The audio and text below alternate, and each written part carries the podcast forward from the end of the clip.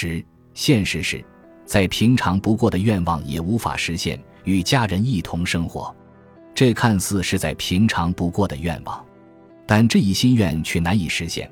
安田父子俩必须面对这一现实。父亲一朝先生因身体原因，随时有发病的风险，对此感到不安的他，希望能与儿子同住。同时，儿子朝南先生也对独居的父亲感到放心不下，希望能够陪伴在他身边。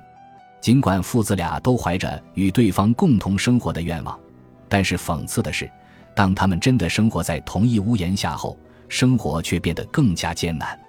朝南先生这般描述了目前走投无路的窘境。在父亲脑梗死病发后，我常感担忧，如果自己能再努力一点，多帮助父亲一点就好了。但终究不随我愿，目前仅能勉强维持温饱生活。朝南先生很担心，照这样下去，一朝先生的身体会承受不住，也许不得不再度入院接受治疗。但是自家的经济能力已无力承担医疗费用了，一想到要住院的事，我就感到害怕，心生恐惧。虽说父亲已属于后期高龄者，但毕竟医疗费用高昂。我家不一定能支付得起自付部分。一朝先生已下定决心不再去医院接受治疗，即便如此，他还是希望能减轻医疗费的负担。以目前的状况而言，我没有钱也没办法去医院，我也没有几年可以活了。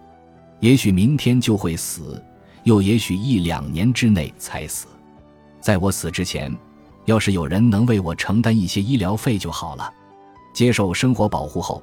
医疗费能够得到免除，还能得到生活费的补助。如果要解决目前的困境，父子俩只能依靠生活保护。但是，因为儿子回到了家中生活，家庭收入超过了接受生活保护的基准，便无法接受生活保护。如果儿子不在身边的话，就能重新接受生活保护。一朝先生一边这般想着，一边又担心，如果儿子不在的话，自己万一病发起来，该如何是好？他的内心仍然希望儿子能陪伴在自己身边，无论怎么考虑，脑海中尽是错杂不堪的思绪。然而，父子俩想要共同生活下去的决心却未曾动摇。其实，如果儿子不在我身边的话，我还能继续接受生活保护。但是，真的这样，对我来说也并不是好事。如果我发生什么意外，没人在身边，真不知该怎么办好了。所以，其实从我的内心而言，还是希望儿子留在我身边，因为我不知什么时候就会发生不测。我真的很想和儿子在一起，即便生活艰辛也罢。其实，一朝先生也感觉到了儿子对自己的依赖。最后，他坚定地说：“想要与儿子在一起。”父子俩已经下定决心要共同生活下去，想与家人一起生活，互相扶持，相依相伴。这样的愿景真的不再是唾手可及的了吗？